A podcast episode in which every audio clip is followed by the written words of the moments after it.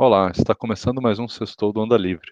Eu sou o Fernando Lorenzon e hoje a gente vai falar de liberdade de expressão, do racha do MBL e a dificuldade da direita brasileira em se unir e formar novos líderes.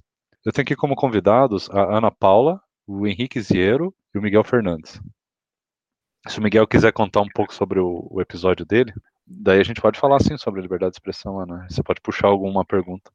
Então, ô Miguel, é, é, só conta aí mais ou menos como foi o. Você fazia parte do MBL, né? Você quer introduzir, falar? É, você era membro do MBL lá do Rio Grande do Sul, né? Especificamente do de Porto Alegre, né? Isso, isso. É, é exato, da região metropolitana, né? Uh, então, eu fazia parte do MBL desde o ano passado, acho que lá por maio do ano passado, né? Aí eu seguia já as redes deles tal, daí descobri o núcleo daqui. Só que um bagulho sempre me incomodou um pouco, sabe? Que é o fato que a, os núcleos estaduais, eles não têm muita relevância. Tanto que, se tu perguntar para quase todo mundo, a pessoa, ela conhece o MBL por causa da Nacional, que se fica em São Paulo, e aí dali ela vai para os núcleos, sabe? O núcleo em si parece não ter uma ação muito grande nisso. E aí foi uma coisa que eu sempre comentei com, com os guris lá que estão no núcleo comigo, né? Que a gente deveria ter uma, uma cena estadual mais forte. Né? Eu até brincava, a gente tem que ser primeiro gaúcho, depois brasileiro, sabe? E aí, uh, divergência sempre aconteceu, sem problema nenhum, né? A gente conversava. Só que me, falt... me eu via que os, as ordens que a Nacional mandava, elas eram mais, uh, digamos que a vontade das pessoas daqui fazer elas era maior do que quando a gente iniciava um projeto próprio, sabe? E aí isso foi foi levando, né? Foi levando. Aí depois uh, surgiu a oportunidade, a gente foi pro, foi lá pro congresso, conheceu eles, né? Nossa, foi uma coisa super legal assim que aconteceu. E ah, eu esqueci de comentar, só que eu não, eu não fiz a, o curso deles lá, Academia MBL, eu nunca fiz. E aí, só que depois dessa, dessa, desse congresso que ocorreu, o pessoal aqui do grupo começou a ficar um pouco mais divergente com as ideias do que a gente deveria fazer. Algumas pessoas falavam que a gente deveria ter um candidato para essas eleições, outras não. E aí começou a ocorrer esses rachas, né? E aí cada vez mais essas pessoas que não apoiavam um candidato, elas estavam mais perto da, da nacional ou da matriz, seja como for que vamos chamar, do que o grupo que, digamos entre aspas, eu pertencia, né? Que era o pessoal que tentava fazer mais ações aqui e, e apoiava a ideia de a gente ter um candidato e aí o que. E aí, depois de algumas brigas, eu acabei deixando de ser tão ativo no grupo, né? Eu, eu era responsável pelas postagens, eu dava ideia, eu fazia, fazia os cards ali para o pessoal postar, dava ideia para os textos. E aí eu simplesmente. Tá, não, eu acho que o grupo está seguindo um lado que, que eu não quero mais fazer parte. Aí eu entreguei lá, não, não fiz mais essa, essa parte do social media, né? Mais da postagem mesmo. E e, e virei só um membro, digamos que um pouco menos espectador, sabe? Só que eu sempre continuei no grupo, eu nunca disse, ó, eu quero que do MBL se dane e deu, porque eu pensei, bom, se eles forem fazer ações, eu ainda moro aqui, então ainda quero participar é para uh, poder ajudar do jeito, do jeito necessário, né? Só que daí aconteceu aí essa coisa aí do, do da, todo esse, esse bolo do Arthur aí, né? Essa, aquele vazamento de áudio e tudo mais. E daí o pessoal usou aquilo como uma oportunidade de ouro e quis caçar ele. E aí lá em São Paulo, o pessoal do Novo, para rotar virtude ou por, por algum motivo que a gente não conhece, eles uh, apoiaram e também ajudaram na aceleração dos trâmites. E aí o Renan decidiu abrir e explanar isso para o país inteiro, né? E aí eu comentei, tanto que tem o meu vídeo ali que eu fiz, né? Que eu fiz comentando que a gente pegar e falar, olha, o Van Hatten, que é um deputado aqui do Sul, é ruim porque é bolsonarista, tudo bem. Agora eu dizer, o novo é ruim porque tem o Van Hatten, eu, eu, acho, eu acho que é errado, sabe? Porque se a gente for pensar mesmo, uh, parlamentar ruim tem tudo que é partido. Sabe? Só que o novo ele ainda consegue se sobressair porque ele tem todo aquele processo de seleção e ele não usa fundo partidário, e sabe, ele tem uma filosofia interessante a ser seguida no momento. Daqui a um ano pode mudar, mas no momento é assim. E aí eu comentei no vídeo, né, que que eh, se a gente que o MBL sendo um movimento liberal que também tem o seu seu as suas ações válidas, né, que teve o seu teve seus momentos, uh, brigar com o Novo, que também é um partido liberal, que também tem ótimos ótimos parlamentares, todo mundo perde. Mas assim, foi um lance, foi um lance que eu lancei, sei lá, 10 da manhã, meio-dia, a coordenadora veio conversar comigo, falou que eu não deveria ter dito aquilo, que aquilo foi errado, foi ter explanado errado e babá, babá, babá. Uh, o babá, babá foi todo esse, tudo isso resumido. E aí eu. Aí ela falou que eu estava expulsa do grupo, expulso do, do movimento, né? E me tirou do grupo, porque foi a única coisa que ela podia fazer. Eu só estava lá no grupo mesmo, um outro acesso privilegiado, e falou que eu estava expulso do grupo. Daí eu só comentei com ela, né? Que não teria problema ser expulso. Eu só acho que a gente, como núcleo estadual, tá, tá deixando o Estado para supervalorizar outro, que a gente nem mora. É, então foi isso que ocorreu. Aí eu até escrevi o texto também depois, que daí quando eu fui expulso, realmente eu não sou eu não sou feito de gelo, né? Eu realmente pensei em explanar outras coisas que eu presenciei, não achei legal. Mas aí eu vi que eu não quero ser esse tipo de pessoa, né? Então, uh, mas o, o, vídeo, sim, eu continuo, eu deixei ele lá, eu não vou excluir, é, continua sendo a minha que a gente, como núcleo, deixou muito a desejar para o nosso estado. Parte por causa da nacional, que não ajuda, a, ela não incentiva, né? e parte por causa dos próprios membros daqui, né? Não sei se é por idade, por ideologia, mas, mas foi isso que ocorreu, então, né? Foi toda essa história que envolveu o vídeo. Então, assim, Sim. eu estou identificando dois problemas, né, Miguel? São um é a questão do, do que está acontecendo com a regional perante a, a, central, vamos dizer, a matriz do MBL, que vocês estão, pelo que tu está colocando, sendo negligenciados ou é, vem ordens de lá e vocês aqui não são obrigados a acatar, enfim. Mas isso é um, um problema do MBL interno. Uh, o que me chamou a atenção e que me deixou bem é, chocada foi assim: tu tem o teu canal de YouTube, tu ali é uma pessoa física que desse a tua opinião sobre o que aconteceu entre o Novo e o MBL, e aí simplesmente essa, uma pessoa coordenadora de São Paulo, que não sei que contato ela tem contigo ou não, se conhece ou não, se expulsou do movimento porque tu emitisse uma opinião, assim, sendo que o MBL está vindo de um processo de onde o Arthur mesmo está se sentindo cerceado na sua liberdade de, de, expressão, enfim, por causa do áudio vazado. Então, assim, para mim é, ficou completamente contraditório o que aconteceu. Não sei qual é a tua interpretação sobre isso, mas é, eu achei assim muito um contrassenso que eles estão falando, né? o fazendo e falando. É, eu. Tá. O que eu. Pode falar. Fala, Henrique. Calma. Então, eu, como membro ainda do MBL, membro ainda, parece que eu vou sair. É, mas eu, como membro do MBL, membro, participa, tenho participação na coordenadoria do Estado. Claro que a gente tem supervisão, tem monitor, tem todo mundo. Eu posso falar um pouquinho mais pelo lado do MBL. E a situação do Miguel é meio chata. É bem chata, na real aconteceu duas coisas em paralelo dentro do, do núcleo. Havia um certo nome de candidato que estava conversando com alguns membros por fora para o MBL fazer campanha por ele. E isso bateu, uh, e alguns membros ficaram incomodando a Nacional, ah, vamos, vamos ajudar ele, vamos ajudar ele. E a Nacional repetidamente dizia, não, não, a gente não vai ajudar. E ficou uma questão meio que de aliciamento uh, do, dos membros do MBL pela, por essa pessoa. E daí isso acabou esgotando um pouquinho a paciência da Nacional. E junto com isso veio a questão do Miguel, que uh, postou o vídeo falando, discordando do ponto de vista do Renan. Eu também achei bem, bem injusta a questão do Miguel, porque uma coisa é dar uma opinião, outra coisa é você ir lá e descarregar ódio na rede social como se o MBL fosse horroroso e o novo fosse os mil maravilhas, o que não é verdade em um ponto. Os dois têm problemas. Eu, particularmente, acho que o Novo tem mais problemas uh, como entidade do que o MBL, por certas razões, principalmente os deputados que são eleitos não só no Rio Grande do Sul, mas no país inteiro. E o que eles propõem é totalmente divergente do que acontece na, na prática. E a saída do Miguel para mim, a saída não, a expulsão do Miguel para mim foi uma surpresa bem uh, desagradável, porque o Miguel era um membro ativo, apesar de não ser da co coordenadoria.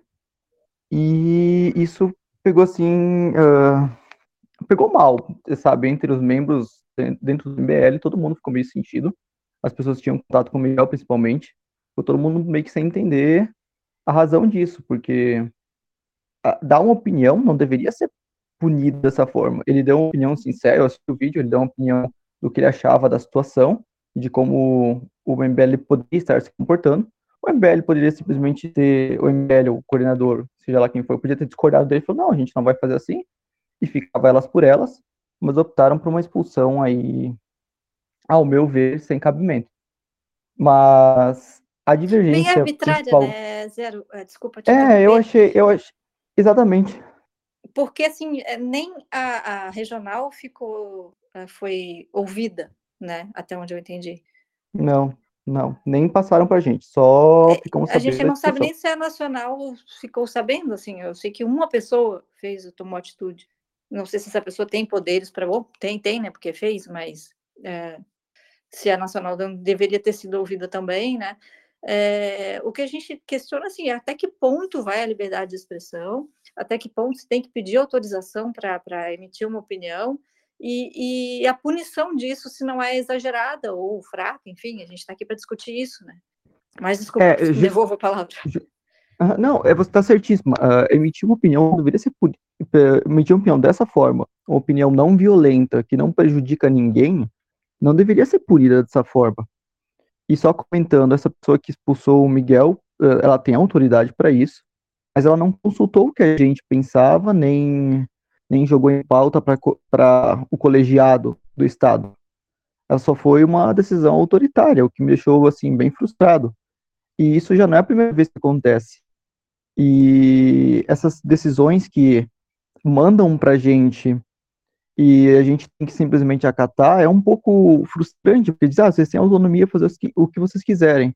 Mas aí a gente tenta fazer alguma coisa, a gente tenta, sei lá, declarar apoio a alguém no Estado, que é a nossa região, ou discorda de alguma coisa que acontece em São Paulo, mas que aqui é outra realidade, e a gente não tem essa autonomia nem essa liberdade para fazer isso. Isso é, isso é bem frustrante, isso é um pouco uh, desgastante dentro do MBL, mas eu até entendo o lado do, da Nacional que quer evitar esse tipo de situação, porque eles ainda estão construindo núcleos uh, estaduais e regionais, etc.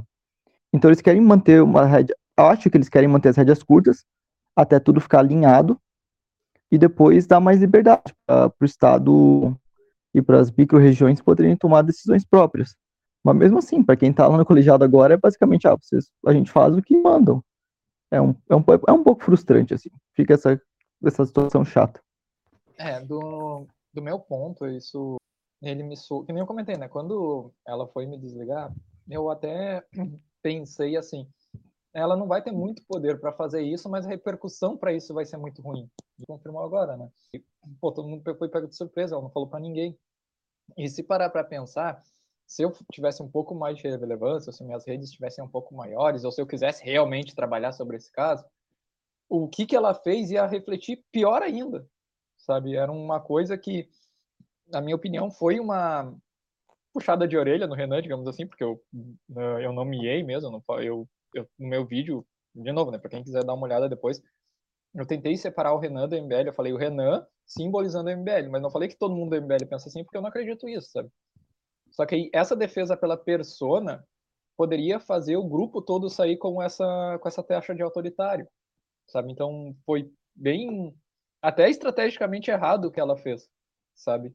Por mais que eu entenda que ele, se a gente for, uh, uh, se a gente for uh, pensar numa empresa, se trabalha na empresa, né, que nós que estávamos lá fazendo militância, seria basicamente isso, tu não vai falar mal da empresa, sabe? Só que não foi o que eu fiz, eu não cheguei aí falando, ah, é uma porcaria, não, não vai para frente, tipo, eu fui falar uma opinião que eu tinha sobre algo que eu estava vendo como espectador, eu não usei nenhuma uh, informação privilegiada que eu tinha enquanto conversava nos grupos fechados, sabe? Então, por isso que eu achei. O que eu falei, qualquer pessoa poderia falar. Esse foi o ponto. E ela ter me, ela ter me expulsado fez eles não quererem ouvir esse tipo de opinião. E isso, além de ser prejudicial para fora, porque taxa eles de, de autoritários, coisas que, que nem a Ana falou. O Arthur está tentando falar que estão fazendo isso com ele.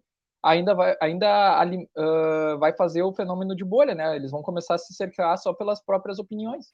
É, é, é justamente faço o que eu digo, não faço o que eu faço nessa situação. É isso aí que, eu... me, que me chocou um pouco, Henrique, assim, porque eu, eu achei totalmente errado que o, o que o Duval fez, é, critiquei bastante, até porque sou mulher, mas uh, eu achei completamente exagerada a punição que ele recebeu também. Não merecia ter sido caçado por, por aquilo que ele falou. Então, é, são dois pesos e duas medidas, né? Porque eles também foram completamente arbitrários agora nessa questão do Miguel, que também não pôde ter a sua opinião, né? Ou é, podiam ter conversado, negociado, vamos tirar o vídeo, enfim, dar uma editada, vamos. Outro, ok que eles quisessem de alguma forma uh, punir, mas uh, foi muito arbitrário, até, até passando por cima da regional, né, que, que eu acho um absurdo. Não, não só você acha um absurdo que o Duval falou, todo mundo, não precisa ser mulher para achar aquilo ridículo, mas convenhamos, assim, que a, a punição dele tá bem, assim, além do que fez. É tipo uh, punir alguém que roubou um pão com pena de morte. Tipo, não, calma, vamos puni-lo, mas vamos punir da maneira correta. E a questão do, do Miguel é, ainda é, é, basicamente a mesma situação. Ele falou. Não, não é nem a mesma situação, desculpa. É, é totalmente oposto, porque o Miguel não cometeu um erro a expressar a opinião dele. Não tem algo ali que fere alguém, que deixa alguém magoado, nem nada. Tem ali um ponto de vista que, as, que ele coloca que duas entidades são parecidas, deviam estar se apoiando, não se atacando, e isso acabou gerando a expulsão dele. É totalmente fora, para mim é fora da realidade, é, esse tipo de atitude. Lorenzo, sua opinião?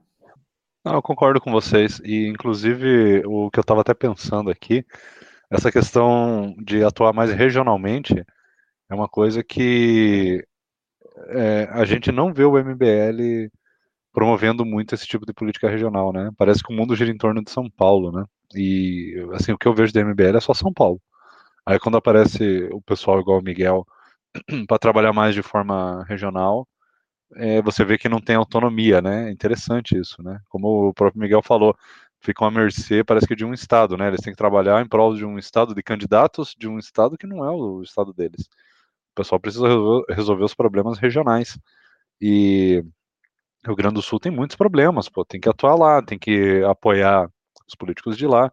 Então, trazer para o Rio Grande do Sul uma rixa que está acontecendo lá em São Paulo, né, um problema da cúpula, e forçar o pessoal a seguir essa, essa linha, né, não dar um pouquinho de autonomia, é realmente bem ruim, né? Principalmente para um grupo que defende, inclusive, você vê o MBL falando a todo momento, que eles querem mais independência. Eu também quero, acho que o novo, o Partido Novo também quer que cada estado seja mais autônomo, mais independente, para ter uma força política maior, né?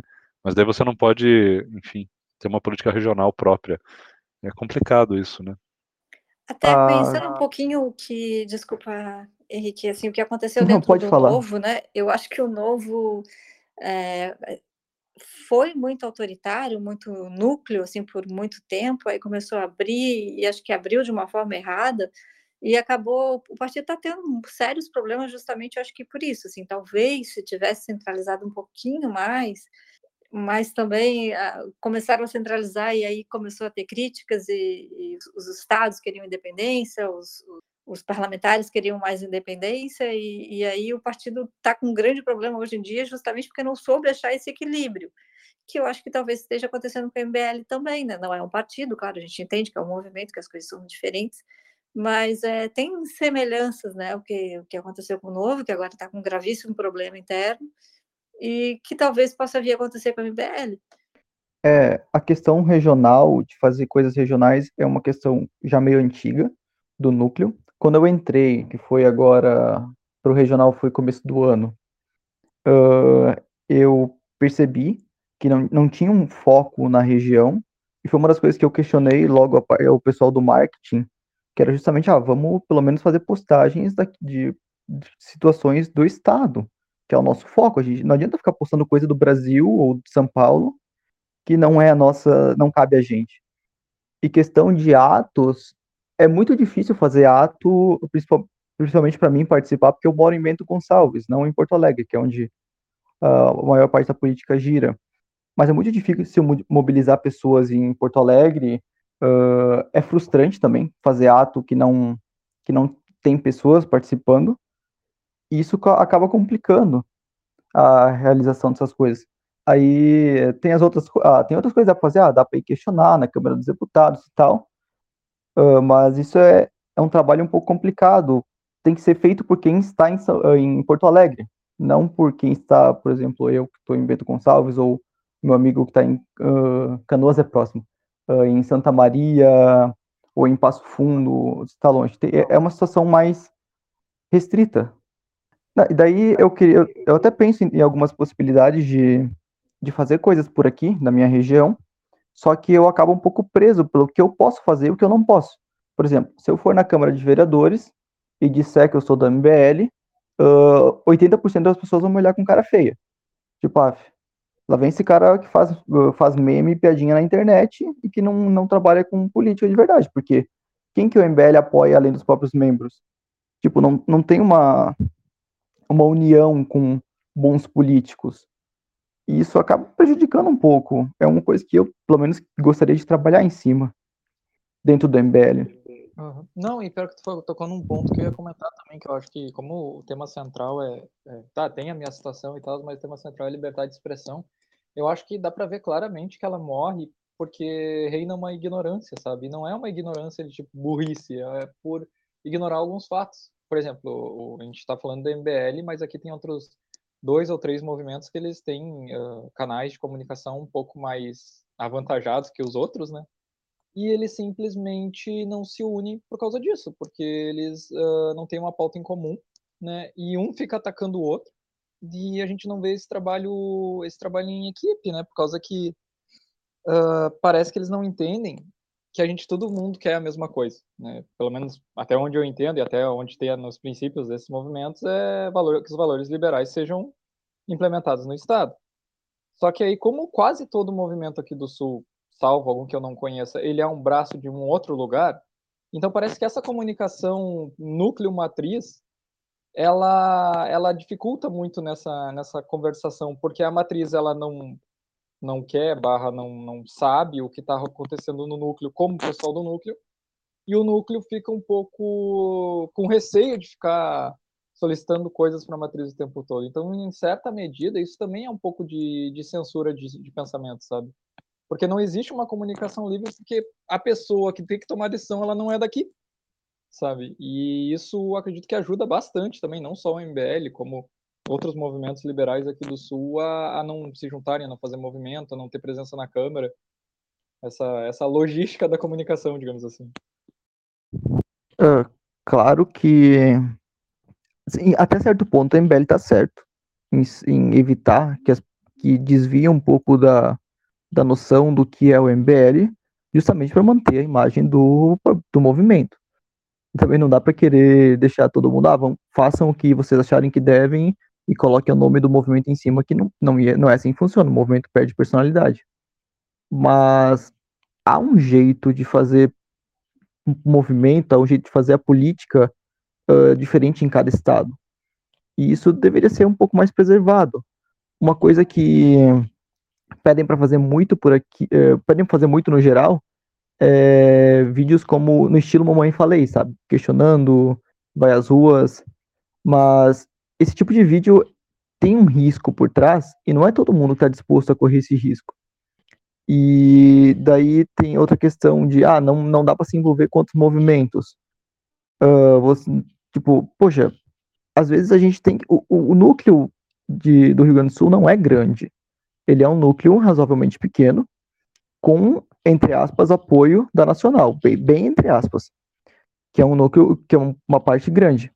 Só que se a gente tivesse o apoio de mais núcleos uh, de outros movimentos liberais do Rio Grande do Sul, seja Livres, Onda Livre, uh, MBL, o, J, uh, o JL, e fizesse atos em conjunto, seria mais favorável para o Estado. Então, deveria haver mais comunicação e deveriam aceitar mais esse tipo de parceria ao que, ao que o meu ver, parece que falta. Parece que a gente não. Eu me sinto preso, sabe, dentro do MBL até certo ponto. Claro que as coisas vêm melhorando. De uns meses para cá, uh, a gente vem se acertando nas, nas questões internas e a gente está conseguindo realizar algumas coisas. E eu torço pela melhora, principalmente como membro, e eu acho que vai que o MBL assim tem a evoluir, já, já passou por fases piores, ou pelo menos acho que já. Então eu acredito ainda que o MBL vai se acertar nessas questões que a Nacional vai entender que algumas coisas eles têm que deixar acontecer e só evitar casos extremos e casos de escândalo. Não dá para ficar tendo um caso Arthur Duval toda semana, né? Pelo amor de Deus. E coisas do gênero. Mas vamos torcer pela melhora. Eu torço, como membro interno, membro colegiado, eu torço pela melhora. E acredito que vai acontecer sim, pelo menos a parte do MBL. A gente, como liberal, tem que torcer para que os movimentos liberais cresçam e se integrem dentro do, do, possível, né? Eu também fico chateada de, ah, o movimento X e o movimento Y querem a mesma coisa, mas não se fecham porque detalhes, né, de quase semânticos, assim, que, que impedem que, que os movimentos se façam atos juntos ou que, que cresçam e que possam. O que, que a gente quer? Criar um núcleo intelectual para levar essas ideias depois para o mundo político, enfim, que, que seja realmente na política é, estadual ou na política do dia a dia, enfim, mas a gente quer a propagação das, das ideias liberais, né? E, e acaba que, que o que eu tenho visto é isso, uma, uma, dificuldade imensa dos movimentos conversarem por questões muito bobas, assim, muito...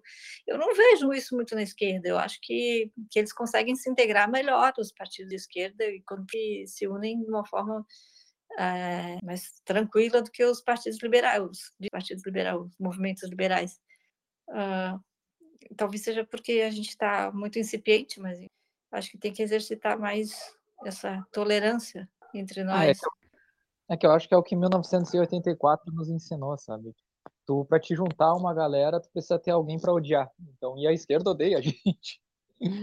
acho que para elas é um pouco mais fácil eles uh, passar pano para qualquer erro do, do amiguinho quando eles um Goldstein do lado deles, sabe? E nós da direita, pelo menos o que eu vejo, né? Posso estar errado, é que eu acho que a gente vive num mundo muito top as pessoas querem, às vezes, discutir e começam a, a citar pensadores, o principal, que o economista fala toda hora no John Smith, o cara, tenta, o cara, tudo bem, ele é uma pessoa extraordinária, eu sei, mas tenta resumir isso para o século XXI, sabe? Tenta conversar a língua do povo, por mais que que a gente deteste o Lula, pelo menos até hoje ele ainda fala meio errado. Claro que ele sabe falar ele sabe falar de um que nem uma pessoa o dia a dia, mas ele quer falar meio errado porque assim ele parece ser uma pessoa um pouco mais povão, sabe? E na direita parece que a gente não tem assim. Então, eu vejo muito assim uma uma disputa de egos que é isso que tu falou mesmo, são detalhes semânticos que faz os grupos uh, não poder se ajudar, não poder um falar bem do outro, né? Então fica todo mundo meio amarrado, não conseguindo falar o que realmente deseja porque o, o Luizinho acha que a camisa do Zezinho é muito feia, sabe? É um todo todo não, né? Mas uma boa parte do espectro da direita que não é bolsonarista, acho que sofre disso, sabe? A gente com grupos de três, cinco, sete pessoas e todo mundo fraturado porque o cara, um é a favor de liberação de drogas e o liberação de armas, só que no mundo ideal ou não libera da arma ou não libera droga, sabe? Aquelas coisas que, entre aspas, detalhes. É, no 1984 ensinou não só que tem que odiar uma pessoa, mas tem que amar uma. Tá lá o grande irmão, amado por todos. E na esquerda tem a figura principal do brasileira, que é o Lula. Uh, todo mundo da esquerda, pelo menos 99,5% das pessoas de esquerda, acreditam que o Lula é a figura endeusada, Deus na terra, Lula no céu. E a gente não tem esse nome na direita. Quem que une todo mundo na direita? Bom, mas a questão do, do nome em comum no, no lado liberal, a gente não tem. Que, que, dá para citar um nome? Ah, sei lá. Quem que é a pessoa que todo mundo pensa quando fala em liberalismo? Eu penso no, do, no mais. Tem gente que pensa no, no Friedman. Mas e brasileiro? Quem que é o brasileiro que todo mundo pensa, fala em liberalismo, fala em direita e todo mundo pensa? É. Poxa. Tinha o Roberto Campos, né? Aí sempre tem alguém para lembrar que ele fazia parte, não sei o que, da ditadura, aí já tenta queimar o cara. É. Então... Mas eu acho que é. tá, tem isso, Fernando. A gente tem assim um problema grave que vem lá de trás, né? Que a direita ficou relacionada com a ditadura e, e não teve uma intelectualidade, não cresceu ali. Acho que tirando Lacerda, eu acho que que veio antes, depois não, não, não, teve uma intelectualidade. Eu não vou citar aqui o Olavo de Carvalho como intelectual de direito, porque tem. Eu ia falar é, dele tirando sarro. É, não, e esse é o problema. O Olavo queimou. O Olavo começou então. com conservadorismo, foi muito influente, e, e, ele acabou queimando a direita. Aí vem o Bolsonaro, que começou a ser, talvez não, não um intelectual nada, obviamente, mas ele foi um líder, né? Que apareceu na hora certa ali e tal, no, no momento certo, na, no lugar certo. E queimou a direita, pra então ele, a gente né? tá se queimando, né? É. Na hora certa não deu certo para ele. É, bem lembrado, é, para ele. É, então, assim, a gente foi, é, a gente foi queimando, né, as nossas opções, né, o Amoedo, que foi visto, o Amoedo, uhum. o, eu diria que o próprio Dória e o Moro, são três lideranças que despontaram e ainda torço que os três trabalhem juntos aí para lançar uma candidatura única, talvez em volta do Dória, pode ser. Mas é tipo assim, o Moro tem. Todos os lavajatistas odeiam. O Dória, metade também do pessoal da direita não gosta e nunca explicam exatamente por quê. O Amoedo, a galera bolsonarista não gosta porque o Amoedo fala mal do Bolsonaro. Então, é, também cria racha, né? Nunca tá bom, né? É, é sempre um problema. E se você perguntar por que o pessoal não gosta, não é muito claro, né? É só uma, uma birrinha boba. Então a gente não consegue mesmo ter um nome que unifique todo mundo, que é uma pena mesmo. E, e isso atrapalha bastante na hora de criar aí uma candidatura, uma via única, e a direita se enfraquece, né? E a direita é forte porque, como a gente falou aí, todo mundo vai em torno do Lula e do PT e manda bala, né? E avança. Mas sabe o que acontece, Fernando? Eu acho que primeiro tem que ter uma base, por isso que eu falo intelectualidade. Assim, primeiro as ideias e, e, os princípios têm que, têm que surgir, e aí tem que ter pessoas que vão trabalhar essas ideias, esses valores, né? E depois alguns nomes vão encarnar essas. É, porque daí, para que essa ideia vá para o mundo externo, é, algumas pessoas vão ter que encarnar isso, né? Para eleger, enfim. Mas primeiro a ideia tem que estar fixada, né? tem que ser trabalhada em grupos. Uh, por isso que eu acho importante ter que, que hajam esses grupos todos, esses movimentos, né? E, e cursos, enfim, que, que se criem realmente. É, quando a gente fala intelectualidade, parece uma coisa de elite, né? Mas, enfim, mas não é. É, é uma coisa de, de pessoas que vão trabalhar aquelas ideias para que depois elas sejam encarnadas por pessoas que vão representá-las e essas pessoas aí vão, vão tentar se eleger, enfim, implantar as ideias no país. Mas eu acho que falta isso, está faltando é base, porque o Bolsonaro, desde quando ele, ele representaria alguém, um conservador ou um, ideias liberais? Nunca. Bolsonaro nem sabe o que é conservadorismo. Então, então é que porque se tivesse um mínimo de, de, de pessoas com que soubessem o que significa isso e que pudessem passar isso para determinados grupos e pessoas, é, o Bolsonaro nem se elegia, né? Porque basta dar uma olhada no currículo dele, o cara ficou 27 anos sendo deputado, não fez nada. E é, a é vida é Bolsonaro... dele não fala. É, não, é que o Bolsonaro ele não se elegeu por causa dele, né? Foi o que o Fernando falou, foi o timing perfeito. A gente estava na onda da Lava Jato, ele pegou o Sérgio Moro a gente estava começando a falar sobre uh, liberalismo econômico, pelo menos num, num, povão assim, ele pegou o Paulo Guedes, que ninguém sabia na época, mas era um baile de um falcatrua. Então, uh, as pessoas votavam no Bolsonaro, uh, pelo menos, digamos que quem não é, o quem não faz arminha com a mão, que foi o que deu a eleição para ele, votaram no Bolsonaro por causa que ele estava, teoricamente, pegando uma equipe para para ciência e tecnologia, ele chamou o Marcos Pontes, e eu já a gente conhecia já o Marcos Pontes por ter sido o primeiro brasileiro a ir para o espaço, então, pô, o cara deve ter um currículo bom, né?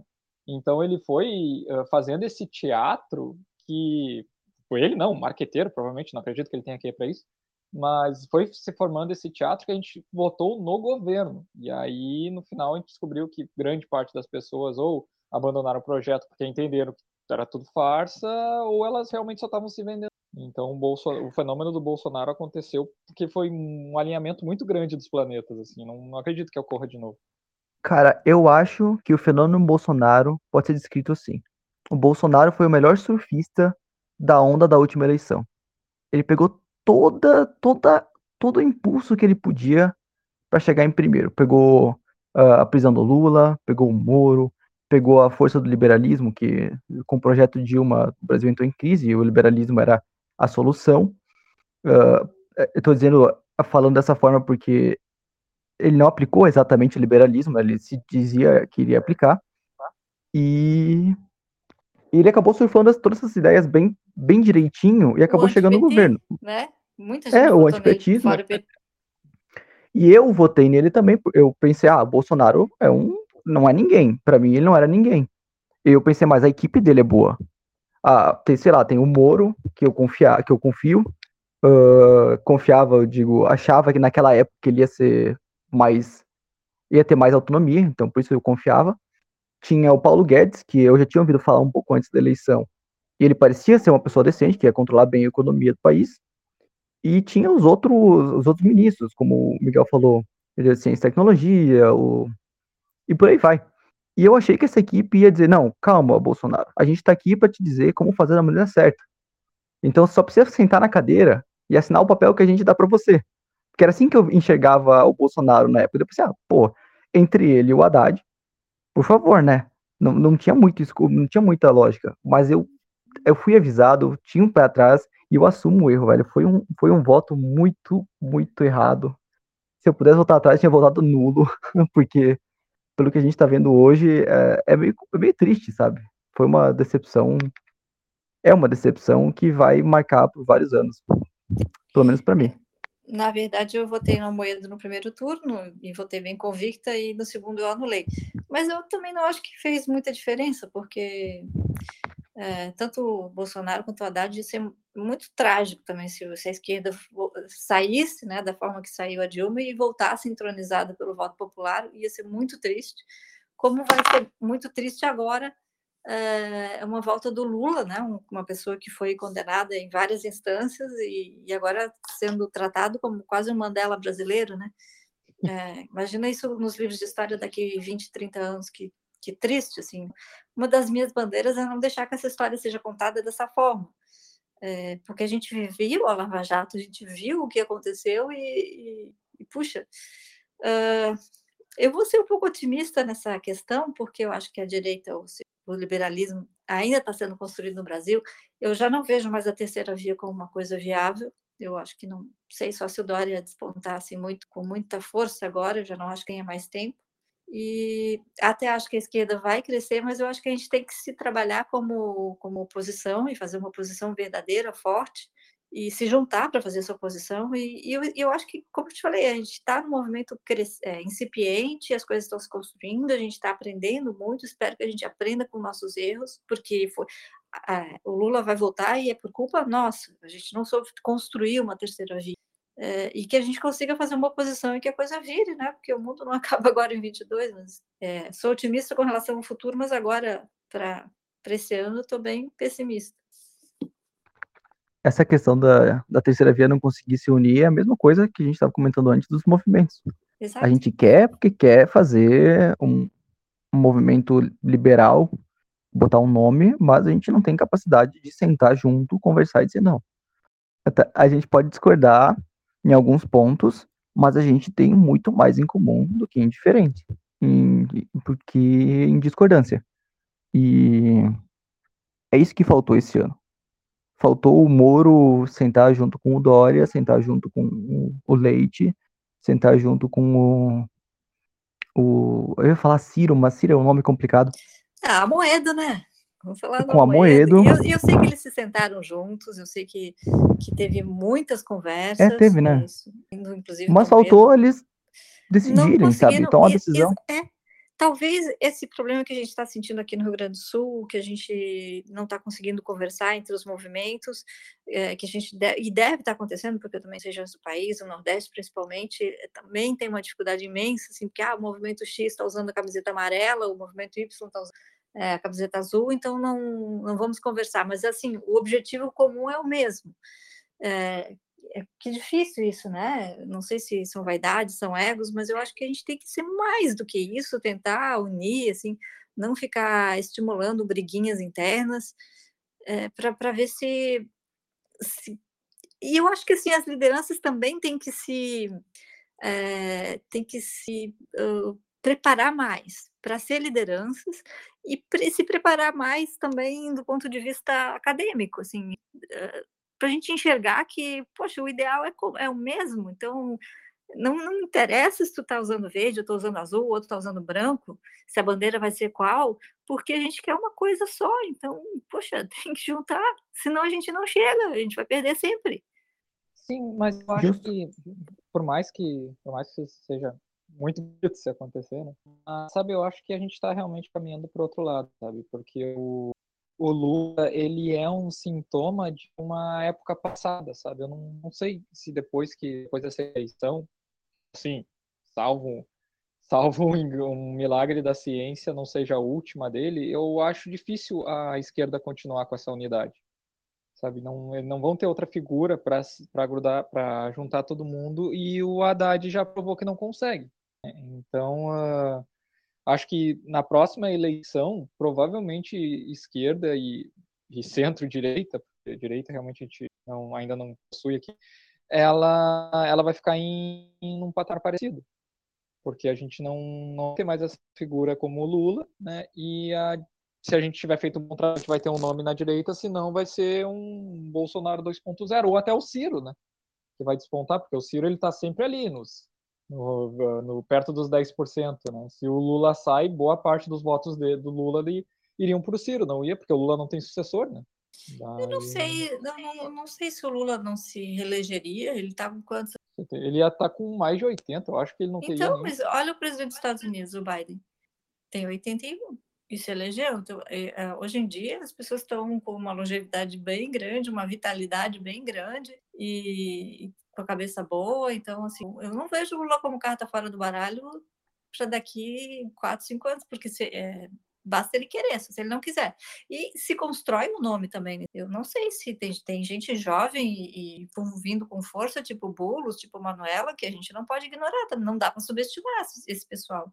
Apesar de que em alguns momentos eu acho, acho risíveis, risíveis as ideias deles, é, dá para construir um nome forte ainda. E o próprio é Ciro, né?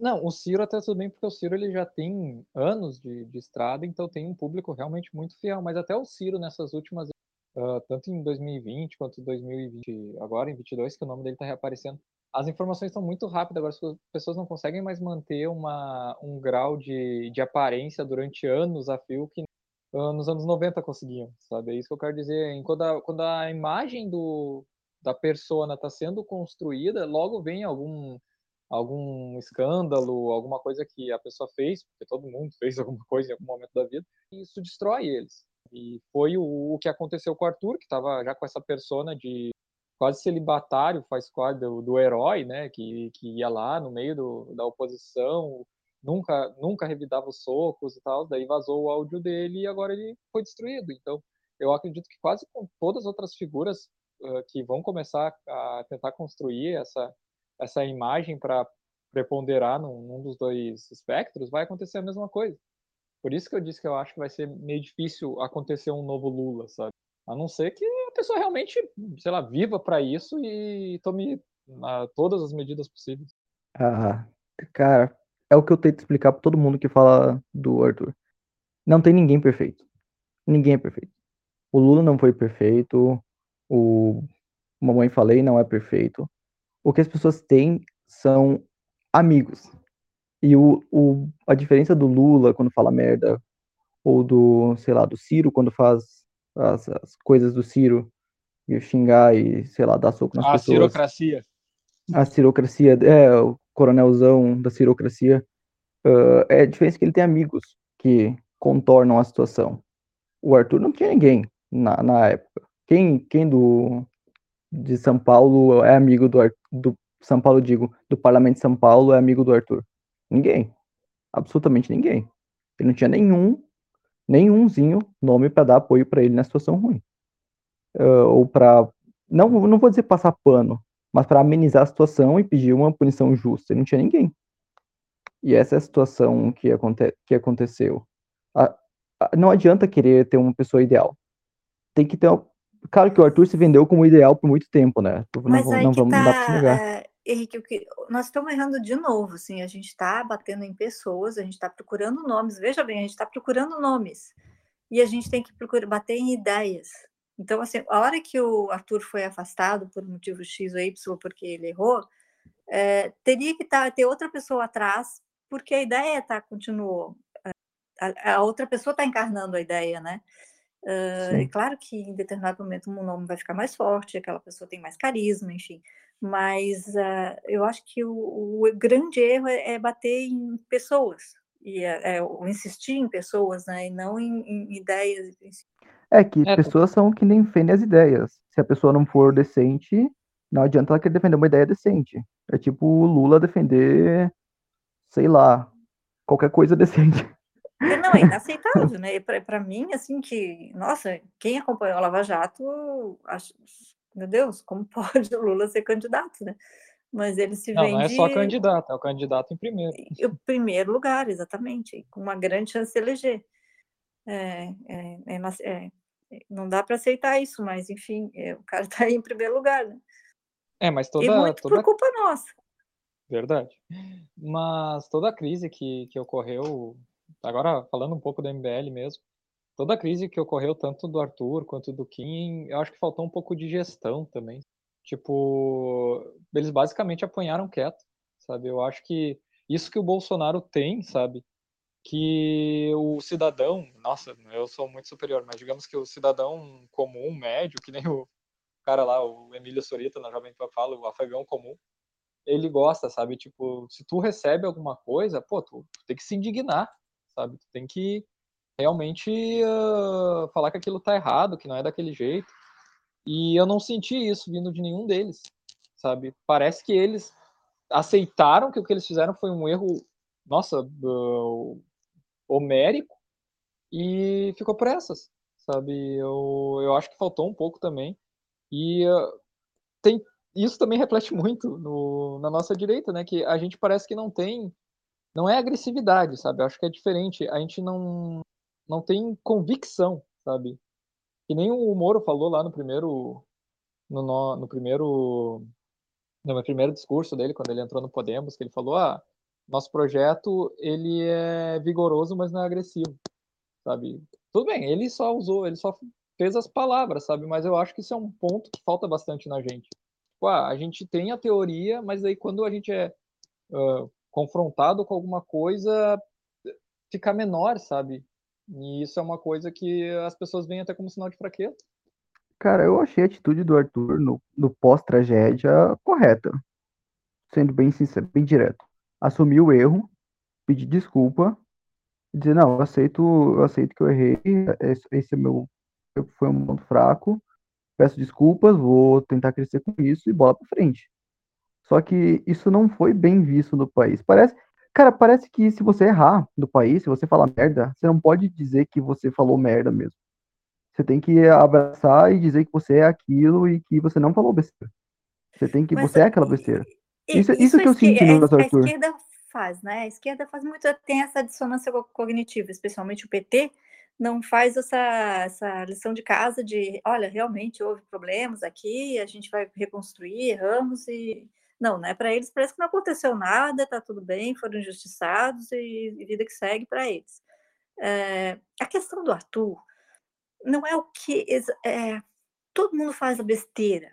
Eu acho que o Kim foi, acho até ingênuo naquela questão da, do, do flow, mas assim, é, foi ridículo o que tentaram fazer e dizer que o Kim era nazista. Isso, isso muito completamente desconectado com a realidade. Era fácil defender a questão do Arthur, não, porque aquilo falou muito sobre caráter. Então, todo mundo tentou se descolar dele naquele momento. Nós estamos no ano de eleição, tem um monte de gente querendo se eleger, ele estava perto de muitas pessoas e, de repente, ele falou uma coisa que fala sobre caráter dele. Então, assim, me diz com quem tu andas que eu te digo quem tu és. Todo mundo se afastou.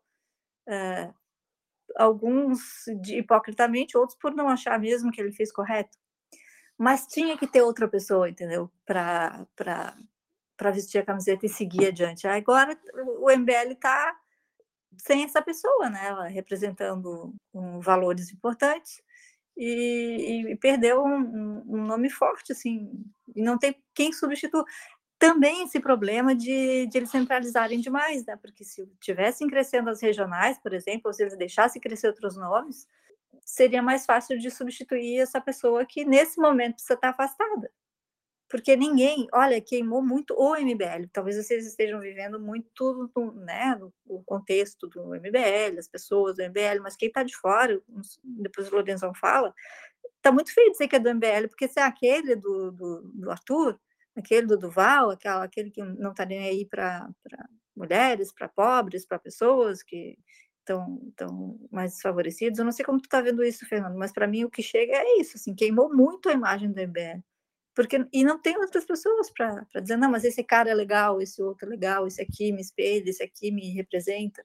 O que a gente viu aí do MBL foi o que o Miguel estava comentando até, né? Tá muito centralizado, né? Aí quando queima um do, do, dos principais integrantes, parece que queima o movimento todo. Isso é um perigo. E isso mostra como o Miguel tá certo, né? Você ter o grupo regional, você ter o, o, os núcleos mais descentralizados é importante justamente para não queimar o, o, movimento inteiro quando um deles é atingido, né? É por isso que é importante dar uma descentralizada. E você tinha comentado até, Ana, sobre o Partido Novo, mas no início lá, que ele. O problema é que ele estava até querendo ser independente demais e estava queimando o partido, então parece que fica meio contraditório, né? A gente defende que tenha um pouco mais de independência, mas no Partido Novo a gente não quer. É que, na verdade, até é, comentando um pouco mais em cima daquilo, a gente, o Partido Novo, o, os núcleos, o pessoal mais independente que estava criticando o Amoedo, eles queriam independência para fugir dos valores e princípios, né, que, que o Novo pregava. Então Isso, não é bem uma independência, mal, né? Segue. Concorda? Oi? Concordo totalmente, eu acho que eu me expressei mal. É, é. Realmente, não, não, o, que... novo, ele, ele tem aquele é, é, um, um, estatuto que tem os seus princípios e valores, e realmente as brigas internas aconteceram porque várias pessoas quiseram, estão querendo se afastar desses princípios e valores, né? É, e, e, eles alegavam, é eles alegavam essa independência ou não sei o que que o Amoedo atrapalhava, mas na verdade a independência deles era justamente para é, burlar o estatuto, então não era uma independência. No caso do MBL, não, aparentemente não teve nenhuma violação de nada, muito pelo contrário, né? Quem está violando, pelo que a gente percebe, é justamente a cúpula, né? O pessoal aí que está é, envolvido aí no, nos principais escândalos. Então, o pessoal regional não deveria ser afetado, né?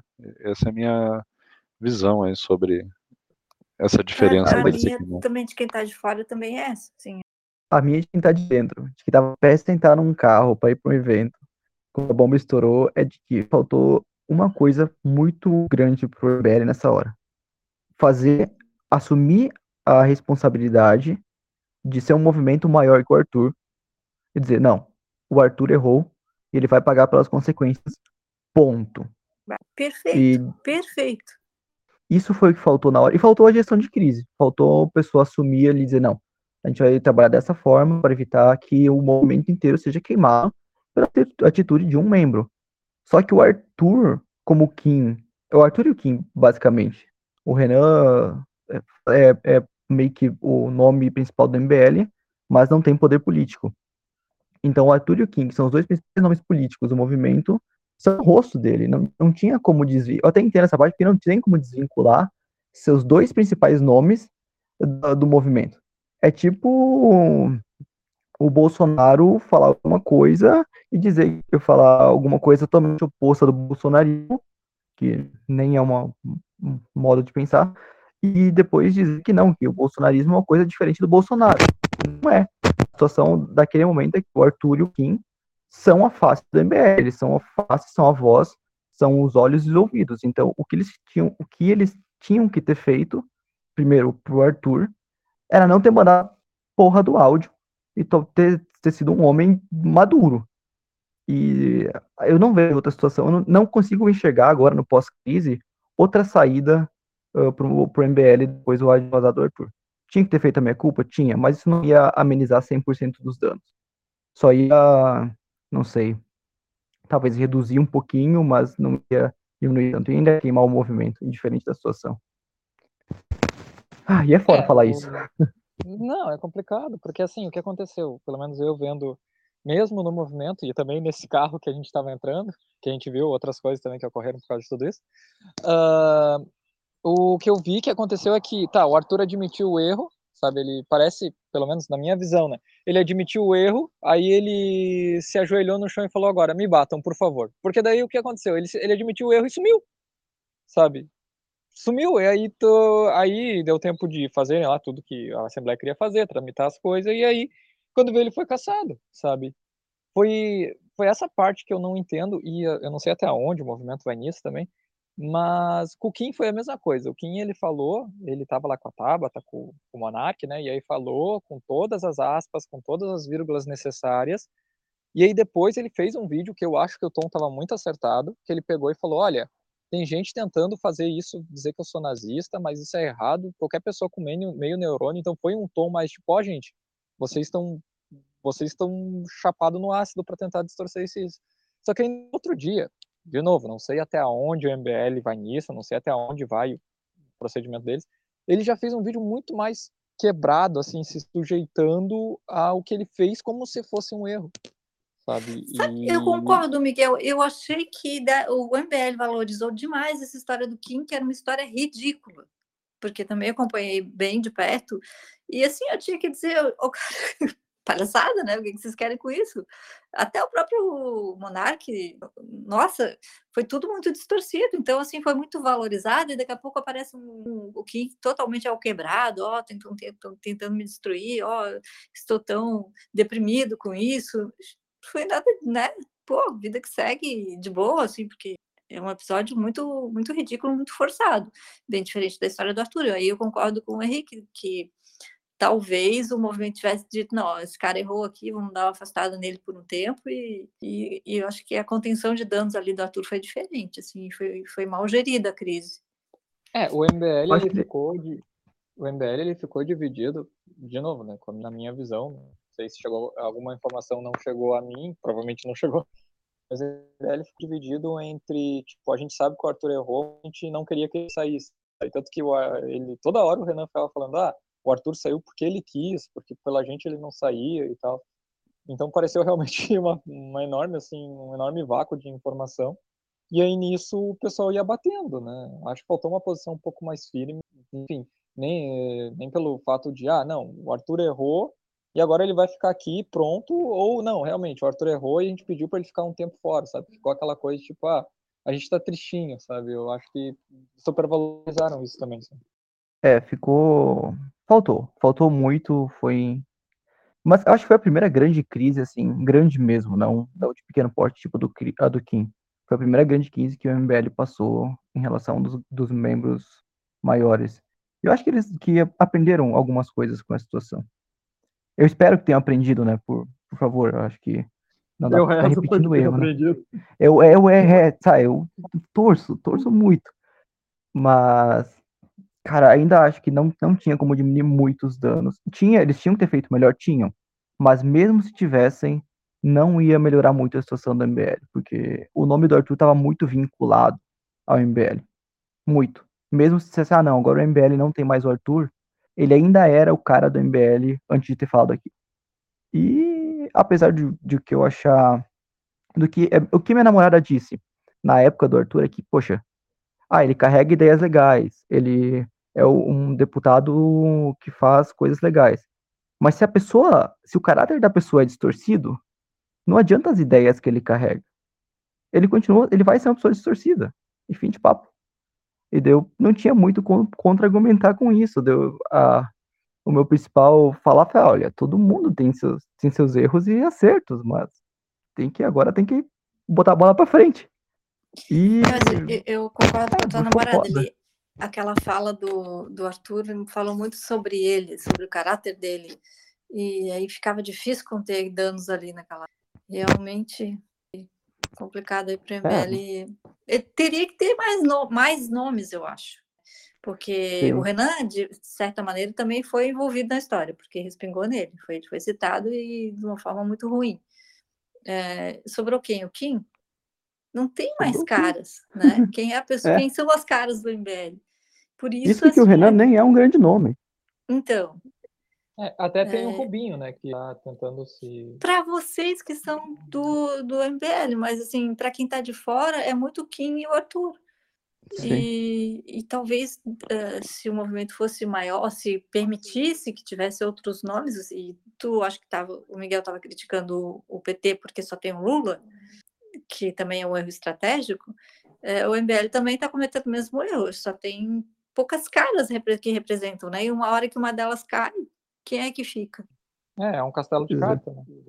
Aqui no sul também, se a gente parar para pensar, né? A gente, até, até os nossos próprios, politicamente, assim falando, né? Eu, a Luciana Genro, por exemplo, ela tem 40 mil votos na zona de Porto Alegre, tá?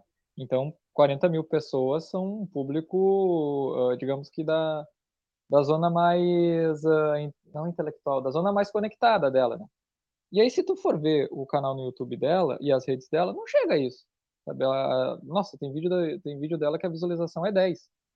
Sabe? Então, realmente, eu acho que a cena política ela tem pouquíssimos nomes, fortes mesmo, sabe? Pouquíssimos formadores de opinião. A maioria meio que é voto de cabe, cabe, cabresto. E deu, sabe? O que a gente também figura muito no Centrão, né? Que tem que o compra de votos. Congresso Federal lá tem 500 e poucos deputados, mas a gente sabe que quem vota realmente são três, quatro. O resto é tudo, olha o placar, meu partido vai votar tal, vou votar tal. Sabe? Então é. Voltando umas casinhas que nem tu falou, né, Ana? A gente não tem uma cena intelectual forte aqui no campo da direita. Porque a gente não tem pessoas para distribuir essas ideias também. No, pelo menos até onde vai meu conhecimento é, é no país inteiro mesmo. Mas daí é, é, os formadores de opinião, o pessoal que vai construir as ideias, sempre vão ser muito poucos. E daí que eu vejo a importância de movimentos, mesmo que pequenos como o nosso, que a gente possa fazer mais debates como esse, é, cada um com a sua opinião, de forma respeitosa, a gente conseguiu conversar legal, colocar, pontuar os defeitos, é, nem sempre concordamos, mas eu acho importante estimular esse tipo de debate, levar para fora, mesmo que a gente tenha muito poucas pessoas que vão nos ouvir, porque é, isso vai acabar resso, resso, ressoando, né? E eu acho que de repente faz a diferença e a gente vai melhorando o país porque está amadurecendo, as, as coisas vão amadurecendo, mesmo que não seja para a minha geração ver. É, eu acho que plantar essa semente é, é muito importante, assim, de, de, trazer ideias, debater, discutir de uma forma educada. Uh, a liberdade de expressão, que era o nosso tema inicial, afinal de contas, até que ponto ela é válida, ela deve ser punida, não deve, com que vigor ou não, né? Então, uh, eu volto a dizer, eu achei um, um, absurdo que a forma com que foi feito o desligamento aí do Miguel do, do MBL, mas eu acho que o importante de tudo que fica da lição é a gente poder debater, chegar a um denominador comum, mesmo que a gente divirja em várias coisas, uh, pelo bem da lá da frente, né? Pelo bem do país, assim. É. Já estamos fechando o tempo, essa é a minha fala final, assim, mas eu, o que o meu, o meu a minha fala final é essa de otimismo para que a gente continue debatendo esse tipo de coisa, trazendo sempre informação de qualidade, né, para que e, e, ensinando de como conversar, né, como debater, como chegar lá na frente, cada um com a sua ideia, mas respeitando o outro e, e visando o futuro, que é, é o importante, né? Ah, justo. Bom, é eu como membro do MBL e apoiador, e apoiador também do Onda Livre, eu acredito que deveria haver um diálogo maior, com certeza. E que eu, eu acho, eu torço, eu rezo, eu faço mandinga faço macumba para que esses movimentos cresçam de maneira saudável, que aprendam com seus erros. E falando agora pelo, MB, pelo MBL, onde eu tenho mais, mais voz, eu acho que vai crescer, eu acho que o movimento regional vai ficar mais forte uh, agora. Porque depois de situações tão ruins que a gente vem passando, alguma coisa a gente tem que aprender. E eu espero que, isso, que o que a gente aprenda seja positivo e traga força para o movimento no geral. E que a gente aprenda, por favor, a interagir melhor com os outros movimentos e as outras figuras. E eu agradeço aí pela oportunidade, eu, primeiro podcast participando. Obrigado, Ana, pelo convite, Miguel, pelo primeiro convite, e ao Lorenzo aí por ter rosteado, quase rosteado pra gente. Valeu, isso aí. Tranquilo, gente.